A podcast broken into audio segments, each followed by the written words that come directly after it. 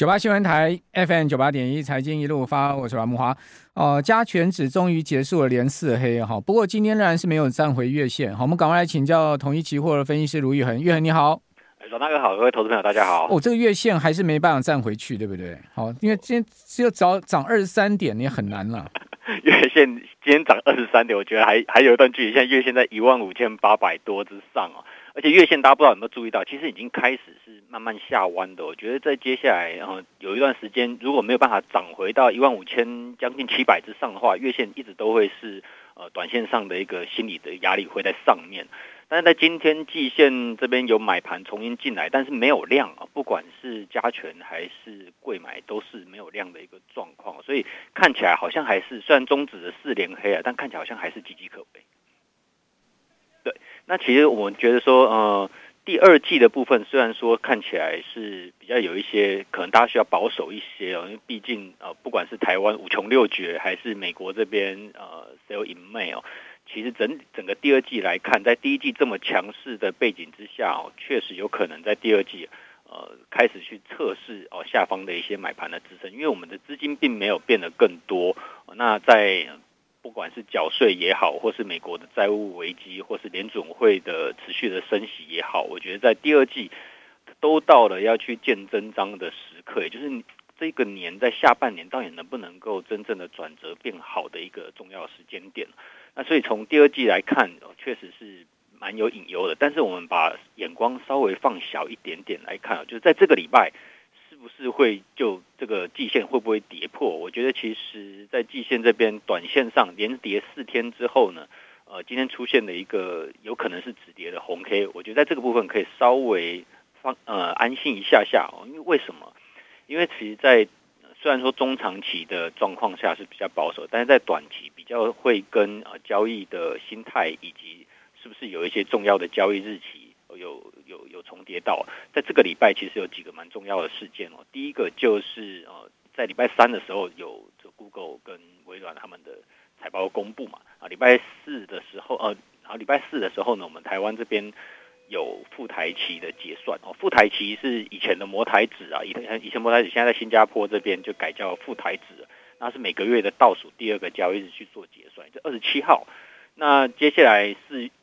四月剩下二十八号一天的交易日就没了，所以我觉得真正比较有危险的可能是进入到五月开始之后，因为五月的联准会升息，这是在下个礼拜五月三号就就马上就公布了，所以我们这个劳动节一放完，没马上就要接受到这个联总会五月的一个升息的状况。那目前市场上认为升息是几乎是蛮笃定的，九十趴嘛，对，五月份的这一次，嗯，那其实。比较担心的是六月份到底还要不要升，或是五月就是今年最后一次了。但我这边补充一点哦，就是不管六月升不升，其实五月这一次的升息有可能不是最后一次。就是就算六月不升，七月不升，可是九月或是十一月有可能要再升哦。为什么？因为可以看到说 CPI 的部分，其实在九月以后，基期通都往下走了。虽然说今年的下半年有经济衰退的疑虑，但是在通膨的部分。不见得会因为经济衰退就大幅度的往下修正，我觉得会是下半年的一个隐忧。好，好，呃，我我我看这个经济走弱是可能是既定的方向了，只是说会不会衰退的问题而已了。哦，那如果说是 衰退，当然股市受到影响比较大，但你说不衰退哈，它走弱，然后通膨又不下来，变成滞胀，哦，停滞性通货膨胀其实对经济对股票上也造成很大负面影响。对，而且我觉得其实滞胀，大家不要觉得还还还很远哦。其实今年假设经济衰退，然后通货膨胀又不下来，其实很快就进入到这样子的一个状况。那当进入到这样的状况的时候，大家心里头我觉得会是蛮大的落差，因为现在大家觉得说联总会很快就要进去降息了，现在的债券利率是在高点。对，但是一旦进入滞胀的话，那现在的高点 可能就不是高点了。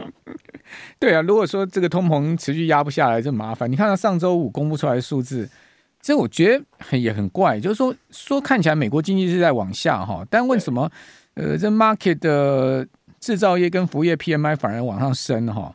而且呢，分项指数里面显示哈，呃价格压力在升温哈，比如说购进价格指数、出产价格指数都升到五个到跟七个月来的高点嘛。哦，CPI 有可能会上升哦。哦，消费者物价指数有可能会上升，呃，这这个数据公布出来之后，哈，美股就往下掉了嘛。你要看美债值率就往上升，然后美元就跳升，哦，所以完全市场的节奏哈，就跟呃这个上周五公布出来这个数字在走哈。那标普全球它公布出来四月制造业的 PMI 就 market 的制造业 PMI 重回五十之上哦，五十荣枯分界线哦。那服务业 PMI 是升了，往上升了，这两个指数分别是创下半年跟一年来的新高。哦，对，那综合 PMI 也回到去年五月的高点，这到底怎么解读？大家都说美国经济在走弱，为什么 market 的 PMI 是往上升呢？哦，其实它这种像这种 PMI，它都会有一些分项啊，包含像是订单啊，或是库存，还有在招募工人的这一块。就我们可以看到说，美国整体的经济哦，在第一季看起来是还不错哦，但是在第二季陷陷入衰退的可能性就蛮多。其实主要就是在。呃，需求的疲软的这一块，而且需求疲软并不是所有的需求都疲软，反而是在这种奢侈品的需求是比较疲软的。但是在零售的这一块，到目前为止看起来、并没有特别弱，而且在像是啊、酒店服务的这一块，其实也没有很弱。所以说，它的经济衰退，我觉得是在部分的部门和产业里面，可能比较偏向高科技的和奢侈品这一块，但是呢，还并没有出现在零售的这一端，哦，民生的这一端有很强大的这样子的衰退的一个压力。所以，如果你整体从经济数据上面来看，你会发现，不管是制造制造业 PMI 还是服务业的 PMI，其实都不弱。但是呢，呃，整个经济的 GDP 的数字就上不去，然后呃，在这个通膨的部分呢也下不来，其实它就是因为有产呃产业别的它有不同的一个状况。好，那个总经面呢、啊，这我是看不太懂了，不过技术分析我懂一点哦。你你就美股的纳斯达克指数来看哈，它其实已经差不多有十五个交易日没有创新高了。没有错，是一个这个这是一个问题哦，没有创新高，代表说，呃，它有可能会变盘往下哦。对，因为当它一段时间没有创新高的的时候呢，所有的技术指标通通都钝化嘛。对，而且你所有的均线都纠结在一起，那这种就是等它往哪一个方向突破的时候，哇，那个均线就往那个方向开花。纳斯达克你看不出来，但是你如果看费半，你会发现它其实已经跌破这个季线了，嗯、而且所有的均线。都是盖头向下的，这个部分我觉得后续如果扩散到纳斯达克的话，就要小心留意一下，因为毕竟费半只专注在半导体嘛，纳斯达克比较多的呃大型的科技股在里面。对，那如果连纳斯达克都受不了的话，那我觉得台股的部分可能也会有很大影响。这礼拜就关键啊，因为很多纳指的重要成分股这礼拜都要公布财报啊。对，什么谷歌、微软这些。所以在纳指这边公布才会在礼拜礼拜三、礼拜礼拜二晚上啊，或者我们礼拜三的早上啊，就是呃谷歌、微软，然后他们这这礼拜还有 Meta 哦，这些大大型的全资股会陆陆续续公布财报。那其实大家关注的就是，哎，像今年炒很热这些 AI 啊，或者是呃人工智慧这一段，到底能够带来这些大型的科技股有多少的商机？然后未来有没有更多的衍生应用？实际上能够帮助厂商去化库存，我觉得去库存会是我们接下来需要面对的一个课题。大家看，在上个礼拜台积电法说会讲完之后，反而是成熟制程面临到比较大的一些压力，因为其实整个半导体业并没有想象中这么好，就连最好的台积电都不得不讲说他们今年的微幅衰退，对，会微幅衰退。那不是最好的那些 中中段班呢，是不是都抓了一蛋？所以这两天呢，我们台股压力这么大，就就算反弹也弹不太。也没有很凶，其实就是因为半导体的台积电也弹不起来啊。对，半导体这边压力很大。嗯、台积电如果今年营收衰退，是十四年来首次见到了衰退哦。这可见可见可见，这是 这是一个很大的情况的转变。是一个，其实台积电现在法说会，他不太会讲呃很很很很前卫、很很很领先的东西。但是大家可以把台积电的法说当成一个景这种景气的金丝雀啊，因为它毕竟是。在浪尖上的一个产业，你要讲 AI，讲高速运算，那当然都是这种先进制程的台积电的一个主战场。那当他都这样的时候，那后面的东西大家还能够期待吗？呃，或是说真的有这么好的一个商机，可以再把这个股价再进一步往上推升？我觉得这个部分可能就是大家在接收到讯息的时候需要做一些诚实的。好，那这礼拜有很多大厂要举行法说会哈，联发科、联电、台达电、友达，哦，这这些怎么看？这些也会影响上很大吧？觉得今天这个礼拜对指数影响最大，应该就是联发科跟联电了。那联电的部分，我觉得算是最重要啊。第一个，它是在啊比较比较比联发科更前面就开始公布了，然后大家会去跟台积电的一个法说会的状况去做一个对比啊。其实现在大家去留意一下，联电差不多就是台积电的十分之一的。价，所以其实，在我们法人圈这边也是有在做像这样子联电对台积电的价格的一个价差，像这样子的一种配对的交易。怎怎么配对？这等一下告诉我们。你先，你请请先讲一下法人先怎么看他们的法说。呃，简单说，他们现在的话，就是联电对台积电，像一如果是一比十的话，台积电的价格应该要比联电来的更强一点点。嗯其实尽管它的法说会并不好，但是我们可以发现，在法说会之后，两个都同步下修的情况下，联电下修的会比台积电下修的幅度更大。其实也是因为成熟制程会受到了冲击更大的因素。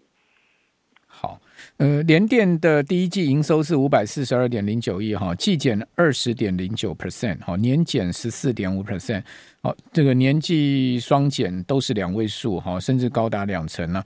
那市场主要观察产能利用率哈。那另外，月光投控二十七号也要召开法说会，还有就是台达电，我们刚刚讲说，呃，联发科四月二十八号，哦，这些大厂举行法说会之外，哈，呃，智源、中光电、永光、智茂、金策、长科、光宝科、台郡、盛群，哦，都要举行法说会，哦，那要国发会也要公布三月的景气灯号嘛，哦，受到全球经济疲弱影响，哈，呃，外销已经是连续一个月衰退了嘛。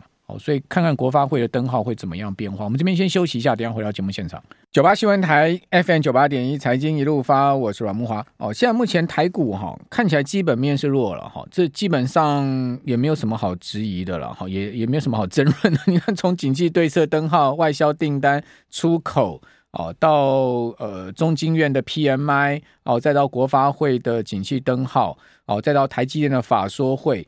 哦，你说基本面好吗？哦，这当然就可能个别公司好，但整体的状况当然是不好哈。那技术面好不好？现在目前技术面也不好哈。今天虽然说加权指结束了连四黑，但是月线没能站回去啊。哦，月线的负乖离是一点二 percent 哈，十日线的负乖离是一点一七 percent，五日线的负乖离是零点五六 percent 哈。呃，跌破月线哈，站不回去是大问题哈。而且季线的正乖离只剩下零点四 percent，也就是说，在 零点四跌破季线，哇，连季线都破了，那就剩年线，年线剩四趴嘛，哦，四趴的乖离。那贵买指日 K 线，呃，今天是结束了连二黑，哈，呃，贵买今天也是收涨，哈，收涨了零点八 percent，哈，涨了一点六五点，哦，收在两百零九点九四点。不过两市的成交量都大幅萎缩，贵买的人成交量只有五百五十三亿。呃，集中交易场只有一千七百六十六亿，这等一下要问一下玉伟，就是说量缩到底代表什么意思哈？是人气退场呢，还是量量缩止稳？你要怎么解读都可以哈。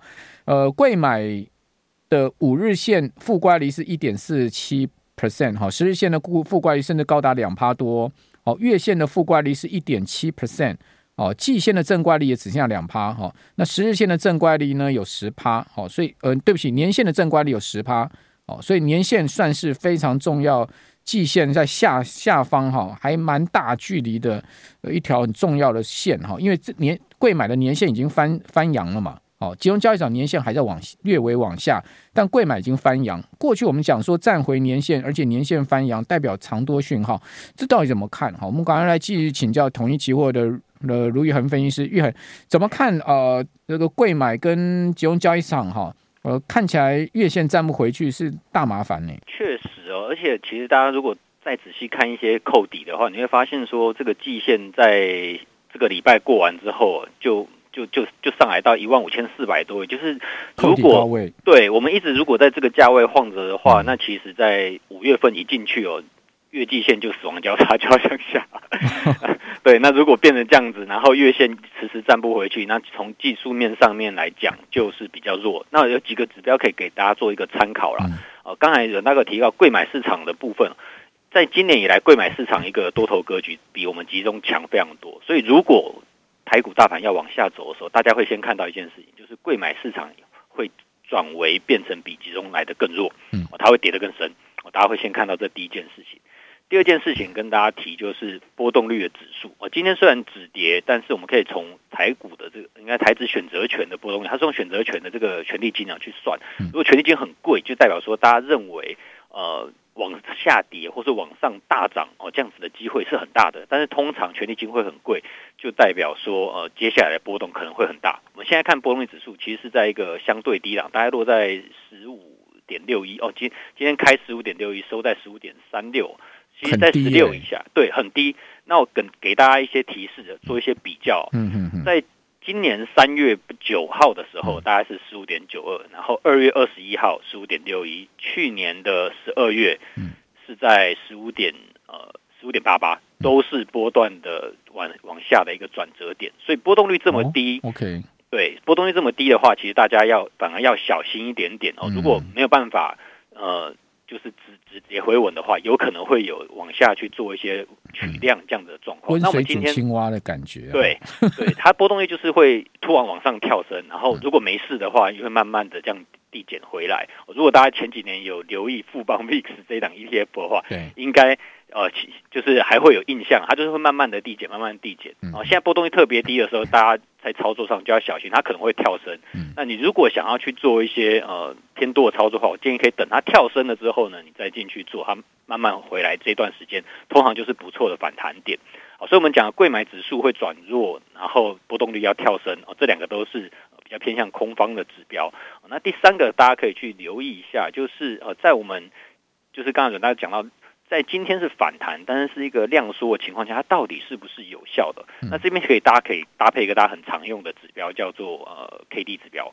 如果 K D 指标是在二十左右的反弹，是可以不带量，这个没有关系的。所以这个反弹是不是真的有效？我觉得有效的概率是有机会的。这边止跌，短线上在这个礼拜是有可能的，但是往上的时候呢，你必须要能够过月线的压力。如果月线的压力不过的话，那很快它又会再回头去测试今天这个反弹的低点。那今天反弹低点如果不守，那很明显的就是一个下降的 N 字形。那这个时候大家就要特别留意了。如果今天的低点在这个礼拜或是下个礼拜又再次跌破的时候，大家留意有好几个刚刚提到的技术上的比较危险的讯号 会出现，不管是月季线死叉、月线盖头，到时候如果连季线都走平，因为到下个礼拜开始季线就会走平了，季线走平的话呢，那都有可能会变成后续反弹的一个压力，那可能就会真的进入到第二季的修正期。我、哦、这下降 N 字形跟上升 N 字形是一样的道理啊，对不对？而且下降的是比较快，比较陡。对对对。好，那呃，刚刚一恒讲的关键哈，第一个月线月线位置在一万五千八百点附近嘛。对。哦，那季线今天盘中是有破哦，哦，今天是破了拉上来哈。对。呃，盘中低点是一万五千五百二十九点，季线在一万五千五百八十九点，破了季线拉上来。哦，所以呃，今天算是蛮险的一个盘。哦，日 K 线。结束连四黑，但是月线能不能过哈？一万五千八百点这边是蛮大反压了。我觉得就是这个礼拜要去挑战的位置了。嗯，好，如果 月线过不了，变成下降 N 次的话，代表今天盘中低点哦，一万五千五百二十九点有可能破。哎，那破的话，哇，那下降 N 次下面看什么样的点位呢？如果破的话，如果大家注意。大家最常用的一个方式，当然就是去看前低。前低的话，其实以加权指数上来看，你差不多就是落在我们过完年之后的这个颈线的平台，大概一万五千两百多哦，这个平台的低点。那这边可能会有一个呃买盘愿意重新去做一些。矽谷银行当时的低点。对对对，矽谷银行那个时候稍微有跌破一点点啊，但是又拉上来了。嗯。所以在这个位置可能会是一个很重要平台，但是如果连这个位置都不守，问那个问题可能就就比较大，那下面可能就是年限了。嗯，那年限的话大概就在万五这附近。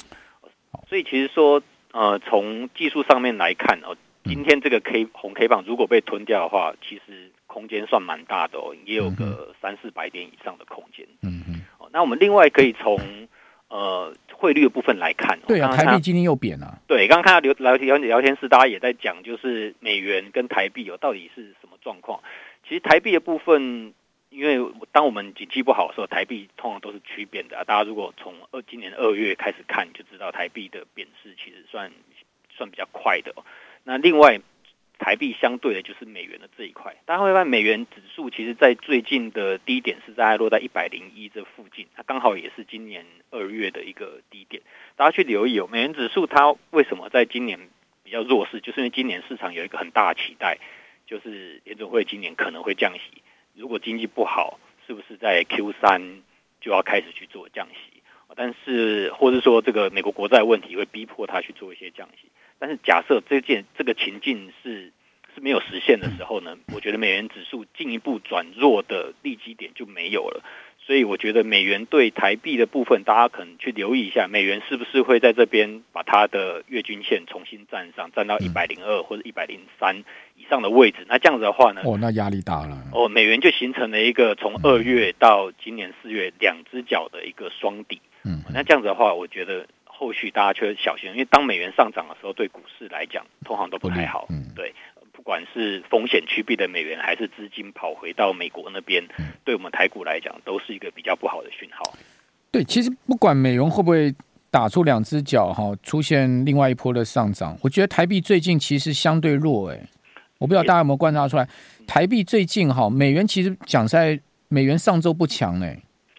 美元到现在还没有真正转强，但台币确实从、啊、我觉得从三月二十几号开始就特别弱。对啊，那我觉得台币最近很弱，也是跟我们出口订单，然后呃，景气灯号这边是有一些相关。虽然景气灯号是落后了，但是其实从出口订单的表现不太好，其实就可以发现，其实台厂在今年的 Q1 压力是蛮大的，尤其是在呃出口厂商的这一块。那台币在这这几天的一个持续的回贬，我觉得后续大家还是要去留意一下哦，因为如果台币持续回贬的话，对加元指数来讲，你要攻过不管是月线也好，或是万六也好，我觉得难度很高。嗯，好，呃，台币弱哈。从上周美元指数全周它其实是跌了百分之零点一的幅度可以看到哈，对。可是上周台币全周贬幅更大，是一趴多。就在美元指数跌的情况下，台币更弱。对，照来讲台币应该要升了嘛的。对。但是它上周没有啊，台币其实上周是贬了，呃，对不起，零点五 percent 哈，贬了一点五五角，好，所以比美元更弱哈，这是是很明显的例证。而且外资最近是偏向卖超。到今天是连六卖，好，卖超不多了，零点九五亿，但是毕竟还是继续卖，好。不过我这边要请教玉恒，就是外资在期货到底是什么战法？好，这个小台一天大买一天大卖，它到底是什么战法？而且它，我跟你说，它的小台都是夜盘的时候在在在在大买大卖，它其实就是根据这个美国这边的一些消息面啊，然后去做夜盘的一些调节。所以小台的部分常常你会发现一天大买五千口，一天又大空八千口，但是在大台的部分看起来现在还有一万五千多口的多单，所以其实从整个台子企业部分来看，它并没有很。谢谢玉恒，谢谢。